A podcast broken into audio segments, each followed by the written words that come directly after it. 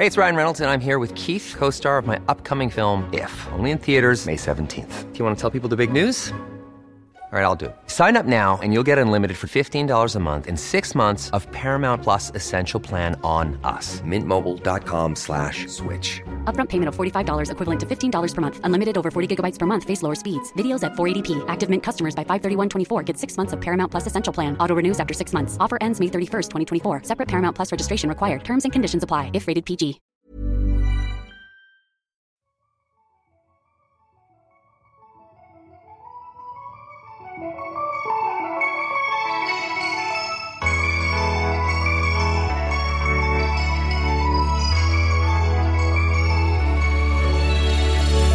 Bonsoir ou bonjour, c'est Paola et bienvenue dans cette nouvelle soirée pyjama. Prends le temps de te poser, cale-toi confortablement dans ton fauteuil ou sous ta couette et c'est parti. Aujourd'hui, on va passer un peu de temps avec Anaïs, une chanteuse londonienne au parcours assez atypique, tu vas voir. Déjà, pour commencer, elle a habité aux quatre coins du monde. Ensuite, elle écrit ses chansons dans plein de langues différentes, avec des influences musicales hyper diverses, hyper variées, allant du RB à la soul en passant par le jazz.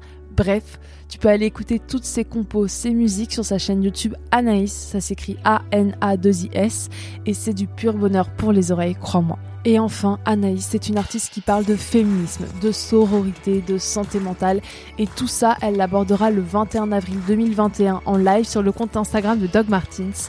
Donc vraiment reste aux aguets et je te conseille d'aller écouter ça. Bon, en attendant, on a proposé à Anaïs de commencer le podcast comme d'hab avec un Fuck Mary Kill entre Nina Simone, Kendrick Lamar, donc deux grandes influences de la musique d'Anaïs, et Alice Walker, qui était une militante afro-féministe très chère à son cœur, qui va-t-elle choisir d'éliminer, d'épouser, et avec qui va-t-elle passer la nuit? Déjà, je regrette déjà ce que je vais dire parce que il n'y a pas, de, rest- y a pas de, de réponse qui serait correcte, mais bon. Donc, euh, Nina Simone. Donc, je passe la nuit, on peut juste passer la nuit, discuter. Peut... Ouais, t'as le droit. Si tu fais ce que tu veux avec euh, cette, euh, cette femme. Hmm, ouais, peut-être je passe la nuit avec Nina Simone alors. Ok. Um, et je me marie avec Kendrick Lamar, obviously. Du coup, Alice Walker, euh, non. Non, je sais, c'est atroce.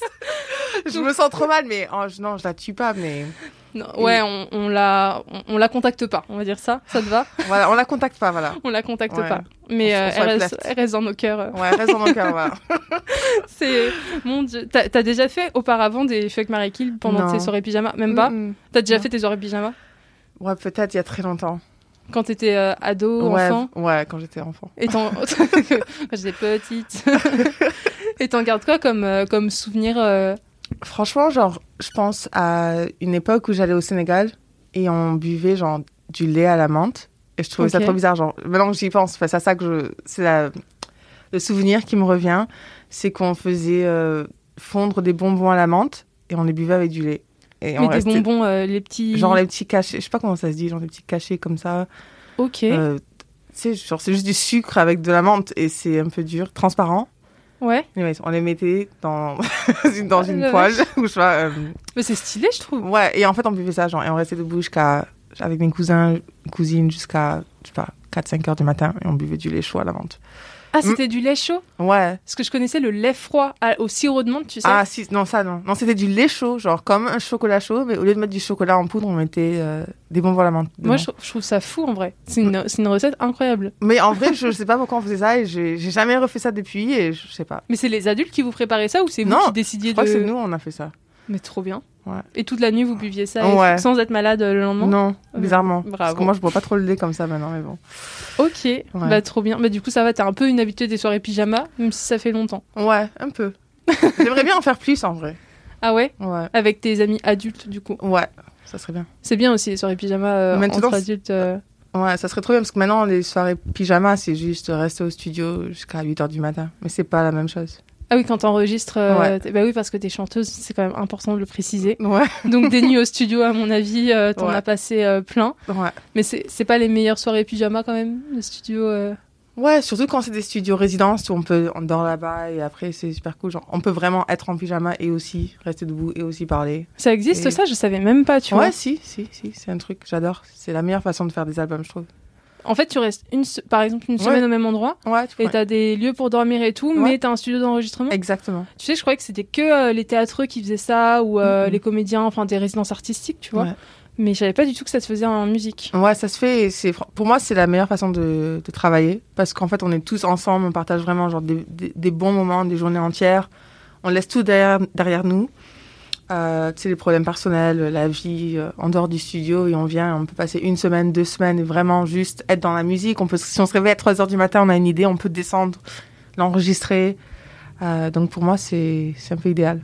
Ouais, ça a l'air incroyable en vrai. Ouais. Trop bien. Bah écoute, je te souhaite d'en faire euh, plein plein dans ta vie londonienne du coup, ce que j'ai compris. Ouais. C'est trop stylé. On va passer à la prochaine étape. Ok. Est-ce que t'es stressé euh, plus que le fuck Mary Kill Non, là, je me sens mieux. Tu te sens, tu te sens Oui, mieux Oui. Ok, trop bien. La prochaine étape, c'est t'as un bol à questions devant toi, Mhm. à côté des nombreux bonbons euh, qu'on a. Mhm. N'hésite pas à piocher. Il y a des schtroumpfs, des M&M's. Vas-y, je t'en prie. Ça va trop me mettre dans la bonne humeur. Ça, c'est grave le- les bonbons de pyjama party, par Mhm. contre. On est d'accord ou pas? Voilà. Mhm.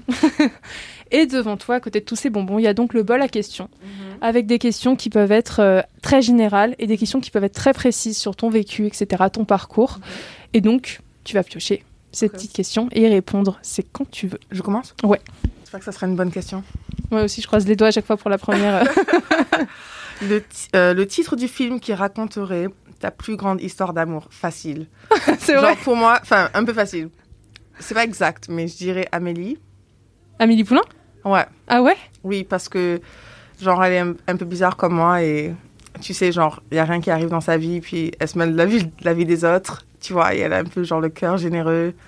Puis elle admire quelqu'un que peut-être jamais rencontré, tu vois. C'est un peu mon style. C'est vrai Ah, c'est- marrant, personne ose se comparer à Amélie Poulain. En général, c'est un peu une personne un peu bizarre, qu'on comprend pas trop. Non mais vraiment, je suis obsédée par ce film et je l'ai regardé tellement de fois. Et un jour, je me suis dit, mais pourquoi tu fais que regarder ce film? Genre, pourquoi tu l'aimes tant que ça? Et je me suis dit, c'est parce que je pense que vraiment, je, je m'identifie avec elle un peu. Juste euh, sa façon de voir les gens de loin et je sais pas. Je trouve ça assez stylé, euh, Amélie Poulain. En plus, c'est un film qui est hyper particulier, qui te met dans un mood Ouais. hyper particulier. Mais euh, c'est assez cool aussi de se reconnaître euh, dans ce personnage-là, parce que Ouais. pour le coup, c'est haut en couleur, quoi. Ouais. Trop bien. Ouais, j'adore trop comment elle aime, elle, elle aime bien aider les gens. Et puis aussi, elle prend un peu des vengeances quand elle voit des gens méchants, tu vois. Et moi, je suis un peu comme ça, genre. Enfin, je, pas, je- Je suis une grosse vengeresse. mais genre dans ma tête, je me dis non, mais il faut qu'il se comporte mieux que ça, c'est pas bien. Ouais, Donc voilà. attention au karma sinon. Ouais, exactement. ok, bah trop bonne réponse. Euh, si, si- J'adore. Tu peux piocher une autre Je question. Si elle est aussi bien que celle-là, euh, je trouve que ça va être cool. voir. J'ai eu de la chance, je crois, avec la première, c'est pour ça. Ouh, tu as beaucoup voyagé et tu as habité dans six villes différentes. Ton lieu préféré dans chacune d'entre elles. Waouh, Ah. impossible. C'est vrai? Ouais, parce que ben déjà à Toulouse, lieu préféré, vraiment, je sais pas. T'as habité combien de temps euh, à Toulouse du coup Ouais, j'ai vécu là-bas jusqu'à l'âge de 10 ans. Peut-être que c'était genre, euh, euh, il y a un parc, je sais pas comment il s'appelle, c'est à Blagnac.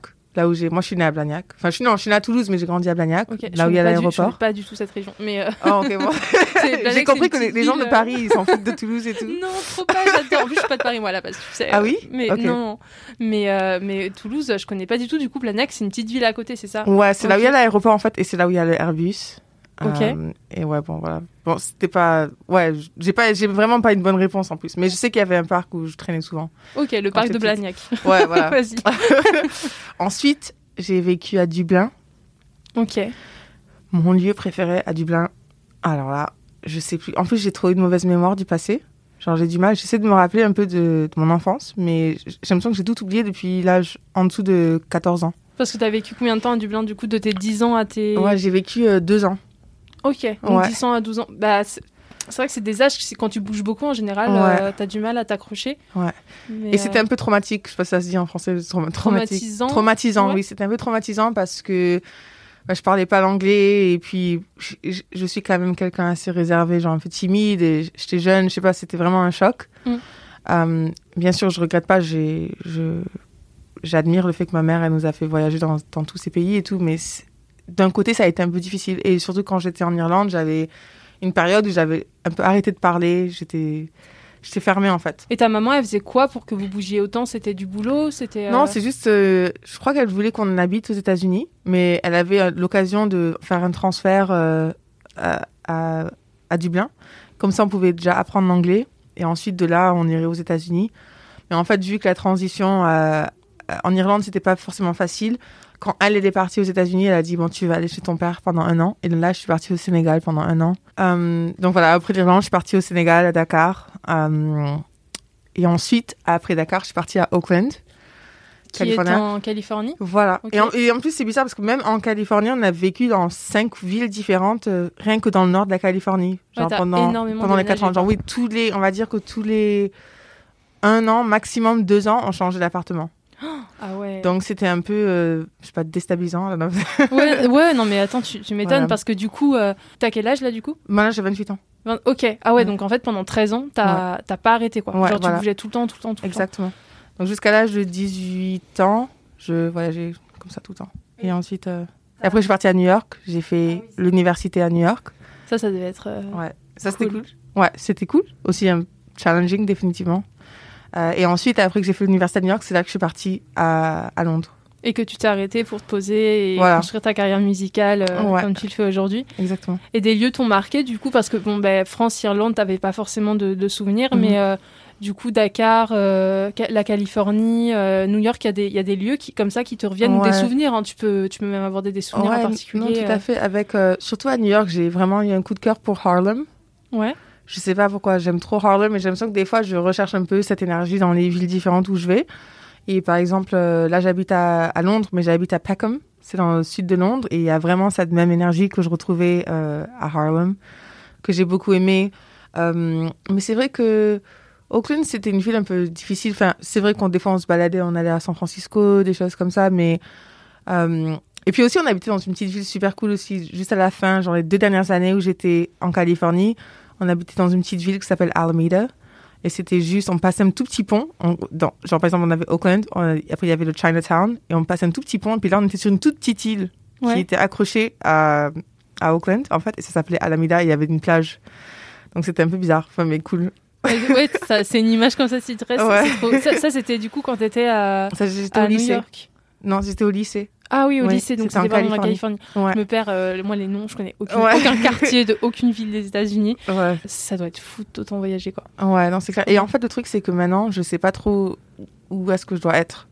Ouais. Donc, j'ai un peu du mal euh, à me situer dans le monde. Et maintenant que, genre, je vieillis, je me dis, ben, un jour, j'aimerais bien décider où est-ce que je vais m'installer. Mais en fait, j'ai presque pas de raison d'aller euh, quelque part. Genre, Ouais. j'ai pas, j'ai pas vraiment une, une vraie raison de rester à Londres ou même une vraie raison de venir. Genre, quand je viens à Paris, des fois, je comprends pas forcément tout le. euh, la façon que les gens y parlent, ou bien ils vont avoir des mots, comment ça se dit, lingo, je sais pas comment on dit en français, mais Je sais pas, je des, sais pas du euh, du slang, quoi. Du, euh, tu sais, quand les gens pas. parlent, par exemple, verlan, ou vous avez, ils ont des façons de s'exprimer. L'argot? Euh, non, lingo, like it's like. Parce que l'argot en français, c'est c'est le, le, enfin, un, un langage des, des rues, un peu des quartiers. Oui, voilà. oui. Ouais, c'est l'argot en français. voilà. Donc, voilà, des fois, j'entends les gens parler, puis en fait, je sais pas forcément qu'est-ce qu'ils disent. Tu vois, même si je comprends le français, je vais me dire, mais en fait, vous parlez de quoi là? Ah oui, ça, ça veut dire ça. Et à Londres, c'est un peu la même chose. Ils ont des slangs qui viennent de Jamaïque, tu vois, ou des choses comme ça, où genre, je suis encore en train de les apprendre. Donc, j'ai un peu cette. euh, j'ai l'impression que je, je flotte un peu dans le monde, en fait. Ouais, si t'as pas vraiment de, de, de pied à terre, en fait. Voilà. Ok, c'est vrai que ça, ça, ça t'a créé un, des, des soucis, pas des soucis, mais euh, des difficultés pour construire ton identité, pour te définir même toi Ouais. euh, euh, aux autres et tout pour toi-même. Ouais, Enfin, t'as ressenti des fois ça? Mais en fait, je pense que surtout dans la musique, c'est pour ça que ça m'a pris un peu de temps de vraiment genre trouver mon univers parce qu'il y avait tellement d'influences différentes et à chaque fois, tu essaies de te retrouver un peu dans les nouveaux environnements et en, en fait, le truc, c'est qu'on change beaucoup. Donc si, enfin, je veux dire, à chaque fois qu'on est dans, dans, un- dans une nouvelle situation avec des nouvelles personnes, on s'adapte un peu et notre personnalité, elle, change, elle se morphe, je sais pas si ça se dit. Et donc, euh, j'ai l'impression que moi, j'ai un peu eu ça. Et donc, ça m'a pris un peu de temps de me dire, OK, est-ce que, même maintenant, des fois, je chante un peu en français et je sais que je, je parle pas français parfaitement, mais j'utilise le langage de la façon où moi, pour moi, c'est logique pour moi. Et.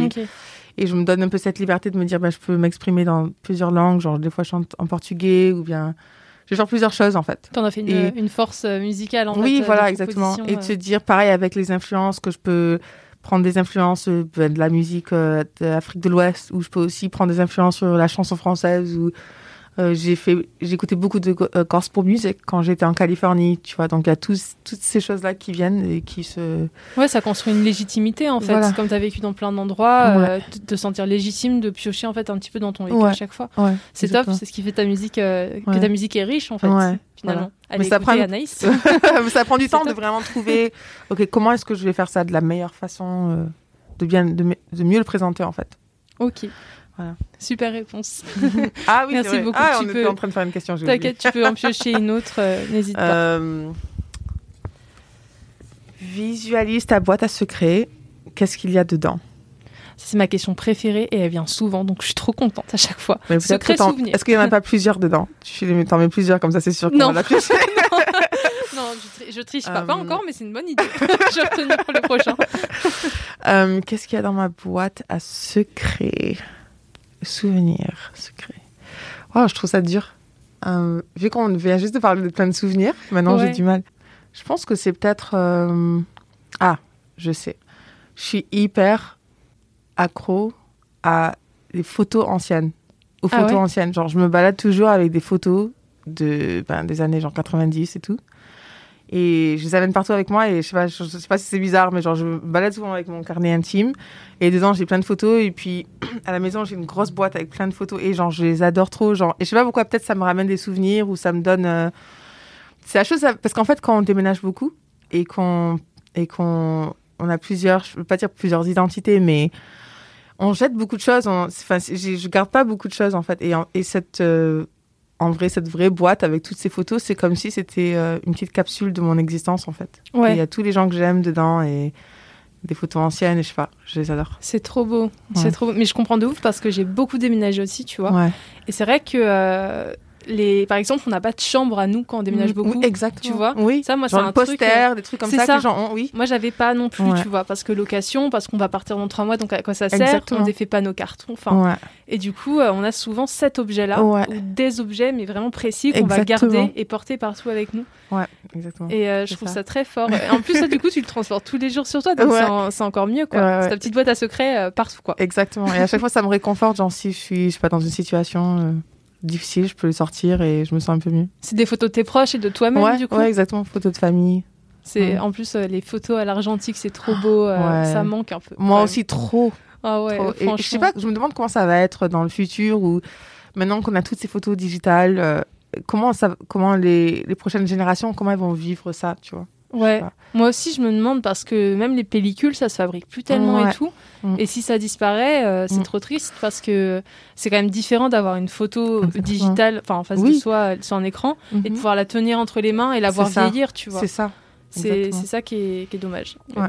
Tu peux acheter une autre Ouais, Donc, le 21 avril 2021. Waouh, 21 avril 2021. ouais.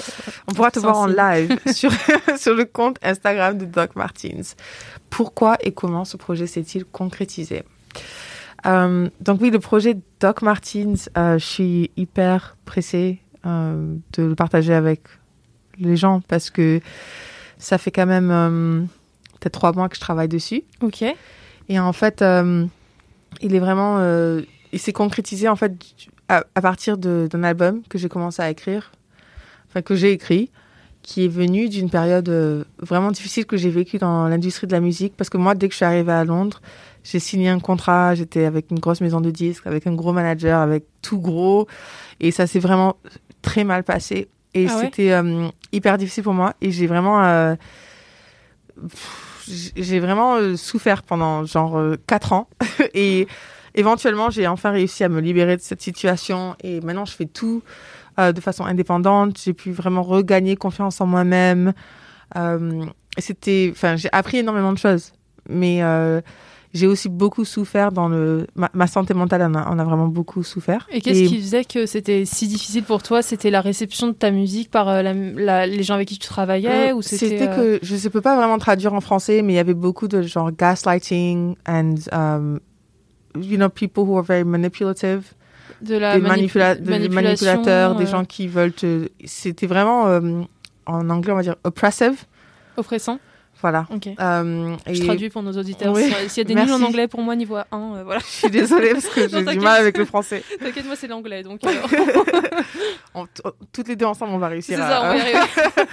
Euh, donc oui, c'était pour moi psychologiquement, c'était très très très difficile euh, parce que c'est comme si on était toujours en train d'essayer de contrôler ma réalité et, vraiment je me sentais perdue et euh, enfin on sait que l'industrie de la musique c'est pas, je, pense qu'en France c'est vraiment différent, mais dans les, dans les pays en dehors de la France, surtout en Angleterre, aux États-Unis, les contrats ils sont vraiment très durs pour les artistes et et euh, il y a souvent des questions d'ego, des choses comme ça. Euh, donc, je vais pas trop rentrer dans les détails, mais c'était juste quelque chose qui a été hyper dur pour moi. Et donc, ça m'a pris beaucoup de temps de, de la thérapie et tout ça pour me dire qu'en fait, ah, mais en fait, je peux sortir de cette situation, Mm. même s'ils font comme si j'ai pas le droit, je peux réussir de, m'en- de, de sortir de cette situation. Euh, et, euh, et donc, j'ai écrit un album qui, qui est un peu, qui touche sur la trajectoire que j'ai, que j'ai vécue. C'est pas forcément spécifique à, à l'histoire elle-même. Donc, je raconte pas l'histoire dans, les chansons, mais je parle de, des sentiments que j'ai ressentis.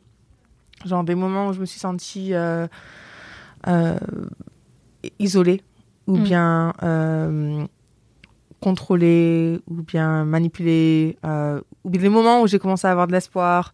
Comment j'ai pu peut-être à un moment me réaliser que j'avais encore un choix et Mm. que ces gens, ils n'avaient pas contrôle sur ma vie, même s'ils ils essayaient de me faire croire qu'ils l'avaient. Il y a des peurs, on se dit, ah, si je quitte ça, je vais tout perdre, je vais pas avoir de logement, je vais me retrouver, on sait pas, à la rue. Enfin, il y a beaucoup Mm. de choses qui pouvaient venir en tête. Euh, et au bout d'un moment, tu te dis, mais en fait, j'ai quand même le choix. Et c'est ce que j'ai éventuellement pu faire. Et maintenant, je recommence à zéro, euh, mais je le fais d'une façon où je me sens beaucoup mieux. Euh, et c'est beaucoup plus agréable. Et d'ailleurs, je trouve que tout se passe tellement mieux. C'est vraiment différent. C'est comme jour et nuit avec euh, avant. Et tout ça pour dire que j'ai vraiment euh, appris tellement de choses sur l'importance de la santé mentale et comment, prendre, comment prendre soin de soi-même. Et j'ai aussi beaucoup pensé au fait qu'il y a beaucoup de gens qui n'ont pas beaucoup de moyens, qui n'ont pas euh, accès à la thérapie. Et aussi, des fois, culturellement, c'est moins accepté d'en parler. Parce que pour beaucoup de cultures, c'est.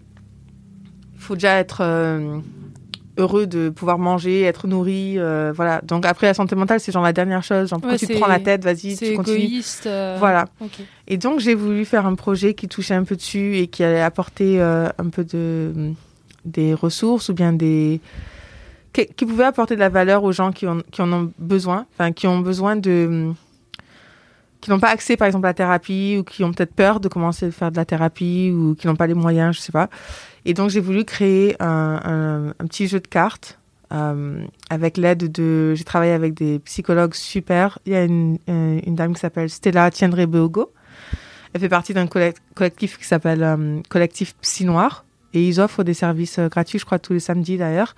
Et ensuite, euh, il y a Sana Hassan. C'est aussi une, euh, en anglais, on va dire, euh, Community and Liberation euh, Psychologist. Et donc, toutes les deux, plus moi et aussi Sapardo, on a créé, en fait, Sapardo, c'est un peintre. On a créé un jeu de cartes où, en fait, on propose euh, sur 30 cartes euh, des questions réflexives, un peu de psychoéducation et euh, des méthodes pour euh, la, la gestion, gestion émotionnelle, euh, des choses comme ça. Donc, voilà. Et donc, en fait, on a proposé tout ça à Doc Martins, donc de, de pouvoir créer ce projet. Et ensuite, on a créé une, une petite conversation, table ronde, avec euh, trois femmes vraiment géniales euh, qui, qui sont venues parler un peu d'elles, de leur relation avec euh, la santé mentale et comment elles... elles euh, Désolée parce que j'ai vraiment du mal à le dire en français. Euh, J'essaie de me débrouiller, mais... donc on a passé un peu ce, ce temps au Jaja ensemble pour discuter euh, de la santé mentale et comment elles approchent la santé mentale dans leur travail et, voilà. Donc on a eu des thèmes un peu spécifiques avec elles. Ok, très bien. Et ces Voilà. trois femmes-là, il y a Charlotte Abramo, je crois que c'est ça Charlotte Abramoff, on a Abramoff, Deborah Lukumwena et on a Néhémie Lemal. Ok. Voilà. Et donc ça sera le 21 avril euh, sur la chaîne euh, Insta de Doc Voilà. Martens, si j'ai bien compris, Exactement. en live. ouais, Trop intéressant. J'ai beaucoup euh, élaboré, je suis désolée. Non, mais t'inquiète, tu, tu fais bien. C'est super, c'est super. Et moi, le jeu, le jeu de cartes, ça m'intrigue de ouf parce Ouais. que c'est vrai que ça existe beaucoup pour la méditation, enfin le Mhm. genre de trucs, mais que la Mhm. santé mentale, c'est comme c'est un peu tabou. Ouais. Il y a moins d'efforts pour que ce soit ludique en fait. ouais, exactement. Et, et du coup, je trouve ça, on a hâte, on a hâte de voir à quoi ça va ressembler. Ben, c'est ça le truc, c'est que moi, je me suis dit que quand j'ai fait la thérapie, j'en ai fait que peut-être 10 séances. Et après, j'avais tous ces petits outils que je peux utiliser dans des fois quand je, je passe des moments difficiles. Je me dis, ah bon, c'est ça qui se passe. Ou bien, fais ça, tu vois. Et en fait, je me dis, ben, si quelqu'un avait accès à ça, sans avoir la thérapie, déjà, ça aiderait. Mm. Donc, j'ai voulu juste qu'on donne un peu ces Rendre informations aux gens. accessible en voilà. fait les outils. Oui, ça, voilà. Parce que c'est vrai que tout le monde n'a pas les Tout le monde n'a pas sous. 80 euros par session pour. euh, Ouais, Voilà. complètement. Et c'est pas remboursé toujours en plus. Ouais, en Ça, plus. Les psychologues ne sont pas remboursés en France. Ah donc, là là. Ok, bah, hyper intéressant. Merci beaucoup pour cette réponse aussi. Et puis on a hâte de te voir euh, dans ce projet du coup. Ouais, J'espère que vous allez aimer. Mais euh, oui, évidemment, nos auditrices et auditeurs vont forcément aimer. euh, Mademoiselle aussi. Tu peux piocher une autre question si tu veux. euh, Qu'est-ce que ton signe astrologique dit le mieux de toi? Et à quel moment c'est du bullshit? Ouais, je- J'avoue Euh, que j'aime bien. T'es quoi toi comme signe Moi, je suis taureau. taureau Alors, les, les taureaux, vous êtes des personnes à, à fort caractère Euh, qui foncent droit dans le but. Je crois que c'est- un peu l'idée, hein, vous foncez tête baissée. ouais, Ça te ressemble plutôt? Ouais, tout à fait. Ouais. Genre moi, depuis le jour où j'ai décidé que j'allais faire de la musique, j'ai même pas genre reconsidéré la chose. Je sais pas si ça se dit, mais j'ai pas du tout euh, hésité. Genre j'y vais à fond. Ah, et des fois, c'est vrai qu'il faut un peu, euh, je sais pas, prendre un peu de recul. Ouais. Euh, et euh, donc ouais, pour moi, je trouve que franchement, quand je lis les trucs taureaux, je me dis c'est vraiment moi. C'est vrai, ça te, Ouais, ça te je te jure. correspond Surtout que moi, je lis euh, souvent les astrologies euh, où y a, où ils prennent en compte euh, ton rising sign, genre ton, euh, Ah, ton- ton ascendant. Ouais, Ton ton ascendant, ascendant. Ah ouais, et ouais. ton ta lune. C'est hyper important. Oui, c'est le Voilà. thème astral. Voilà, genre moi quand je regarde les trois ensemble, c'est là que je vois, ok, c'est tout à fait moi. C'est fou ça quand même. Ouais. C'est j'arrive, pas à donner des explications encore. Mais pour moi, c'est logique parce que je me dis, euh, sais, si la Lune, elle peut contrôler l'océan et les, les montées d'eau, pourquoi, pourquoi elle n'aurait pas un effet sur nous et comment on réagit? On n'est que de c'est l'énergie. vrai, c'est hyper Donc pour moi, je j'y crois, mais j'y crois pas forcément genre les trucs rapides dans les newspapers, tu sais, dans les journaux, dans les journaux où ils te disent vite fait, genre cette semaine. oui, c'est vas- Marie-Karine qui écrit un truc, euh, Ouais, voilà. qui écrit la- l'astrologue. Voilà. euh. Ça, j'y crois pas trop, mais dans les thèmes astrales, genre en profondeur, j'y crois vraiment. Ouais, je trouve ça hyper intéressant Ouais. aussi. En fait, à la base, j'y croyais pas trop. C'est Ouais. une pote qui m'a mis là-dedans, qui a fait vas-y, toi t'es cancer, ascendant cancer, euh, allez hop. Et en fait, c'est hyper impressionnant parce que généralement ça correspond. Ouais. Mais euh, j'adore ton explication de la lune là. Mmh. C'est, euh, écoute, peut-être qu'un jour il y aura une thèse scientifique Ouais, on va voir. sur l'astrologie. Ouais. Et il y aura une explication scientifique, on croise les doigts, ce Ouais. trop bien. Je sais pas s'il y a trop de bullshit en fait, ça truc. Genre, en vrai, c'est pour moi le bullshit, c'est comme je te dis des petits dans les journaux où ils te disent genre ouais aujourd'hui euh, tu vas rencontrer l'amour de ta vie, euh, alors que non. Oui, alors que euh, ben non, ni aujourd'hui ni ce mois-ci d'ailleurs. Cette toi, c'est vraiment les astrologues, astrologues, euh, Ouais. ça t'intéresse. Ouais, j'aime, j'aime trop. Ok, trop bien. J'en pioche une autre? Ouais, vas-y si tu veux. Sororité, féminisme, santé mentale. Ces sujets seront abordés dans ton projet avec Doc Martins. À quel moment ces mots ont pris leur sens à tes yeux? On revient au Euh, projet du coup. Ouais, on revient au projet. Donc, hmm, j'ai l'impression que c'est vraiment assez récent. Pourtant, le féminisme, je pense que j'étais toujours un peu dedans, mais la santé mentale, en- j'étais pas du tout dedans euh, avant les trois dernières années. Avant que ça te touche euh, personnellement. Ouais, exactement. Parce que j'étais trop. euh, J'avais trop adopté cette idée que, like, you know, il faut, on travaille dur, on, on peut contrôler comment on se sent. Je sais pas, je, j'étais vraiment euh, un peu out of touch euh, avec mes émotions. Ouais. J'étais, un peu- je sais pas, je. Fallait pas trop y toucher. euh, Ouais, j'étais juste trop, trop, trop concentrée sur euh, le but, là où je voulais aller dans, dans la vie. Et je me posais pas euh, des questions genre comment tu vas, est-ce que tu te sens bien, euh, est-ce que même tu es heureuse? Genre pour moi, il n'y avait pas de valeur dans ça, c'était juste, like, tu as, une t'as une raison de vivre et il faut que tu fasses ça. Et c'est sur ça que tu dois te concentrer. Et je... Et pas d'excuses pour le reste, quoi. Voilà, exactement. Et le féminisme, là-dedans, Euh, c'est venu, c'est venu comment? C'est venu avant? C'est venu. euh, Mais pour moi, le féminisme, je veux dire qu'en fait, d'un côté, c'est venu aussi un peu avec. euh, En tout cas, je vais relier un peu sororité et féminisme parce que j'avais écrit une chanson qui s'appelait Woman et je me rappelle, j'avais vraiment eu des hum, une, une distanciation avec mon, mon être en tant que femme. Je sais pas comment dire. Je, sais pas vraiment. Ça va être dur pour moi d'expliquer ça en français, mais ce que je veux dire, c'était que j'ai jamais senti que j'étais genre une femme comme les autres femmes. Ok. Tu vois, genre je dans ma façon de m'exprimer ou genre j'ai grandi dans une famille où c'était vraiment genre ah t'es une fille tu dois te comporter comme ça. Et je, je me sentais pas vraiment dans ça. Et donc euh, j'étais un peu genre tomboy. Et j'avais une espèce de rébellion contre être femme tu vois. Euh, mais pas euh, dans le sens où je considère que je suis pas une femme. Je sais que j'étais une femme mais pas dans le sens que la société dit que je dois Mm. me comporter ou que je dois agir. Et donc en fait j'avais écrit une chanson euh, qui parlait des femmes dans ma vie, ma mère, ma grand-mère, des femmes que j'admire beaucoup. Et en fait, c'est là que j'ai vraiment commencé à voir que ben j'avais pas beaucoup de euh, d'amis femmes dans ma vie en fait. Je traînais beaucoup avec genre beaucoup de garçons et et là j'ai commencé vraiment à me dire que la oh, sorority c'est très très très important. C'est important de et, depuis que j'ai euh, fait un effort de plus concentrer mes amitiés avec d'autres femmes, je me sens vraiment mieux parce que je trouve que vraiment on s'écoute bien et on se sent moins seul. Et euh, je sais pas, il y a beaucoup d'amour Mm. à partager. Euh, donc là, ça a commencé à devenir de plus en plus fort. Et, euh, mais, pour moi, le féminisme en lui-même, c'est plus un, un féminisme intersectional. Intersectionnel. Yeah, intersectionnel, où on regarde vraiment euh, tout, euh, enfin, plus que juste le féminisme, genre en tant que la femme, voilà. Que Et le féminisme est lié à la lutte, euh, par exemple, pour la communauté LGBT, pour la pauvreté, pour la lutte des Noirs, des droits des Noirs, etc. Exactement. Et moi, je viens plus de ça parce que vu que j'ai vraiment une, une expérience compliquée, genre raciale, Ouais. parce que genre en quittant la France et puis arriver en Irlande et puis après aller au Sénégal et puis soudainement j'étais genre la, la blanche, genre la française. Puis après aller aux États-Unis et puis à chaque fois j'ai vraiment beaucoup vu ma vie ma vie à travers euh, le regard de être une femme noire, mais le noir était très important dans femme noire. Dans, ta- femme. ton identité, en fait, et la manière dont on te percevait. Voilà, quoi. exactement. Donc euh, maintenant, ça, euh, voilà, je vois vraiment le féminisme, il faut le regarder d'une façon intersectionnelle. Et malheureusement, j'ai pas le langage en français pour bien bien m'exprimer, mais c'est un des sujets euh, avec euh, que j'ai exploré avec Charlotte Abramoff, Ouais. qui elle comprend ça très bien.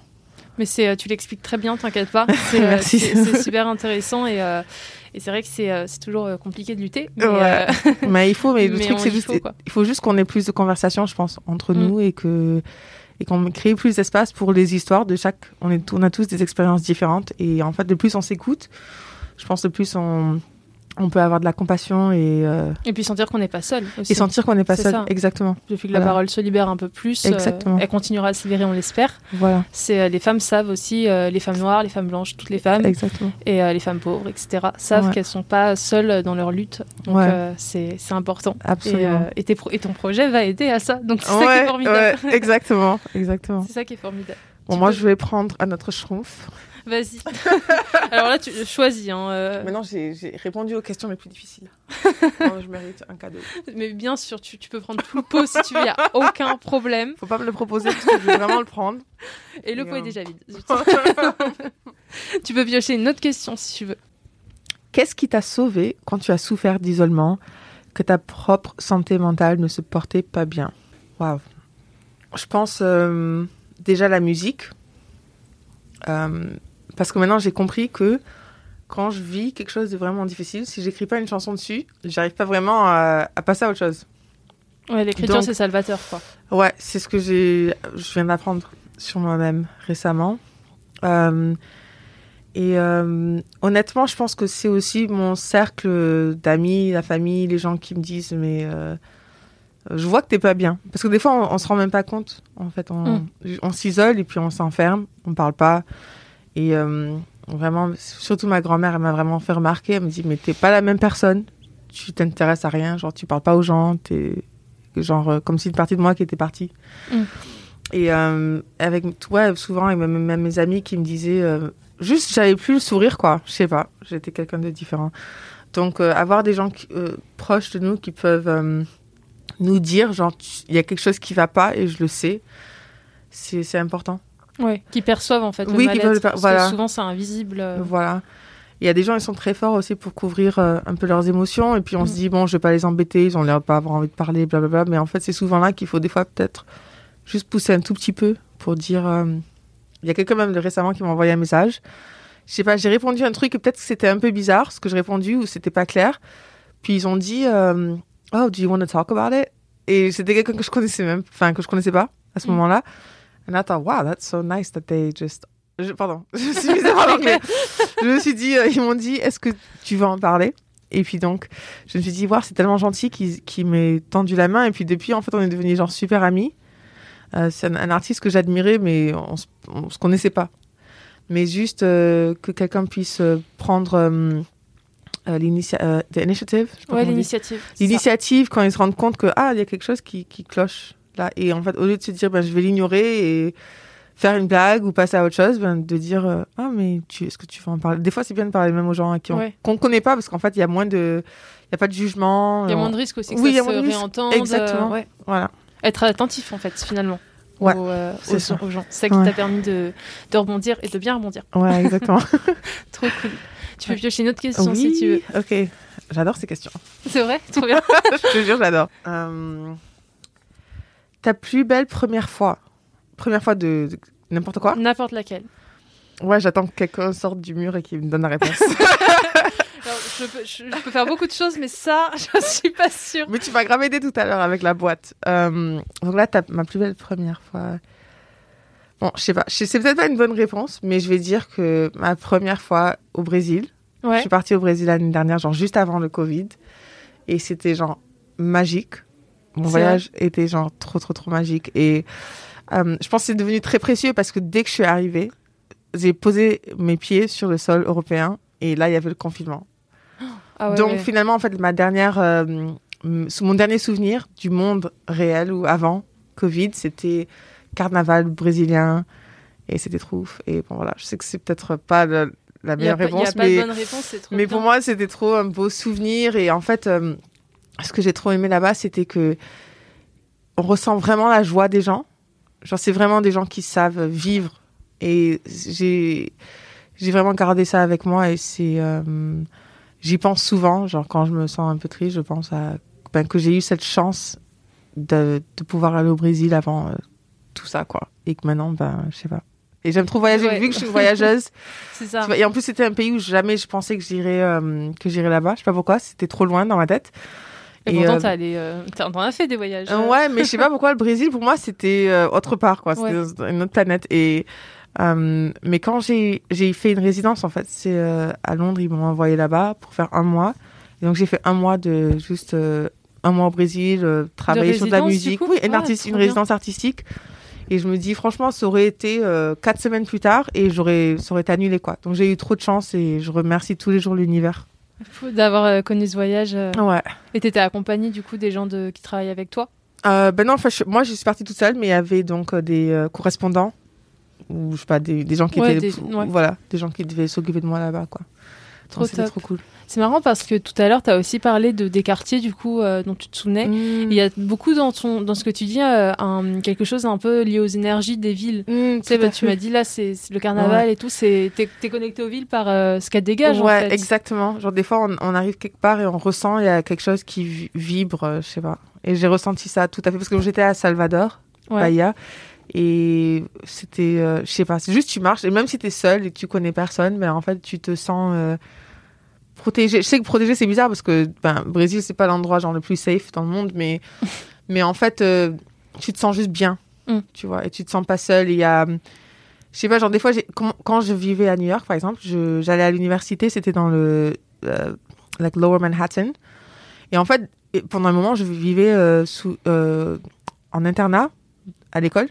Et en fait, ben, là, tu peux te sentir seul. C'est possible d'être de marcher dans le cœur de New York et se sentir seul. Mais en fait, quand tu vas à Harlem, par exemple, tu marches et tu te sens pas seul, même si Ouais. tu connais personne. Il y a juste une espèce d'énergie où en fait tout le monde, euh, les gens ils te sourient et je sais pas. Ils sont attentifs. Il y a en une fait. communauté en fait. C'est Ouais, ça, c'est ce que tu disais tout oui, à l'heure. on te voit. Voilà, c'est ça. ça. C'est ça, en fait. Oui, t'es pas invisible, en fait, quand tu marches. On et te quand voit. On se voit. Et c'est quelque chose que j'adore aussi en France, parce qu'en France, en vrai, quand on croise quelqu'un, on dit bonjour. C'est Genre- vrai. Sauf genre à Paris. Non, mais même à Paris, Ouais, même à genre, Paris. genre, dans- si je rentre dans l'immeuble où il y a mon Airbnb, ben, que je croise quelqu'un dans la cage d'escalier, ils vont me dire bonjour. Ah d'accord. Et ça, c'est Alors qu'à Londres, euh, non. Genre, à Londres, on peut être dans l'ascenseur avec quelqu'un pendant 40 étages et on va jamais se parler, on va même pas se calculer, quoi. Ok. Donc ça, c'est un truc que j'aime bien en France. Et au Brésil, du coup. Au Brésil. bah, c'est beau. Ce- Voilà. euh, on te voit. J'aime beaucoup cette Ouais. phrase. C'est une euh, Ouais. belle fin euh, d'interview. Ouais. Et euh, merci beaucoup pour ta présence ici. Merci à toi, c'était super. C'était hyper intéressant et t'as un parcours de folie qu'on va bien suivre. Et j'invite vraiment tout le monde, toutes nos auditrices, tous nos auditeurs à aller voir ce live. Le, le fameux 21 avril 2021. Oui. Et puis tes projets à venir aussi, Oui. puisque va y en avoir, Ouais. apparemment. Ouais. On va passer à la toute dernière étape du podcast, Mhm. qui, euh, donc euh, moi je vais quitter la salle, Ok. je vais te laisser seule face au micro, et tu vas devoir répondre euh, à la question suivante. Qu'est-ce que tu dirais à la personne qui n'écouterait jamais ce podcast? Tu lui adresses un- une bouteille à la mer, un petit message. Je vais réfléchir. Avec plaisir. On se voit demain. C'est ça. Bah, du coup, à demain. Merci beaucoup d'être venue, Anaïs. C'était un, un Merci plaisir. à toi. C'est trop cool. Merci, Merci. beaucoup.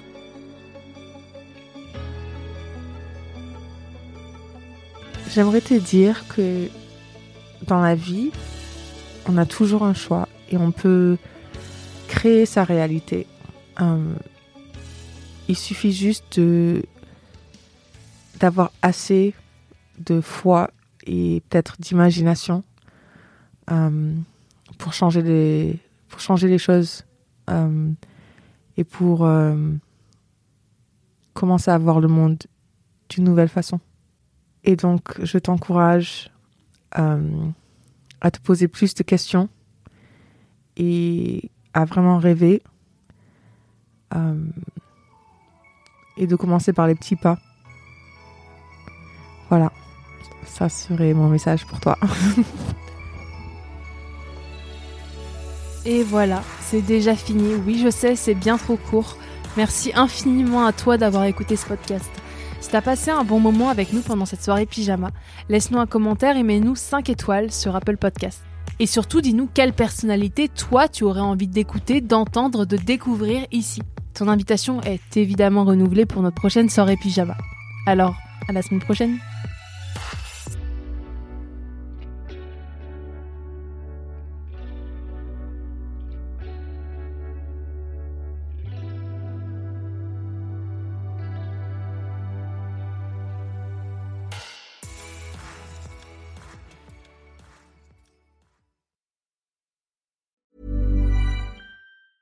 Hey, it's Danny Pellegrino from Everything Iconic. Ready to upgrade your style game without blowing your budget? Check out Quince. They've got all the good stuff shirts and polos, activewear, and fine leather goods, all at 50 to 80% less than other high end brands. And the best part? They're all about safe, ethical, and responsible manufacturing. Get that luxury vibe without the luxury price tag. Hit up quince.com slash upgrade for free shipping and 365 day returns on your next order. That's quince.com slash upgrade.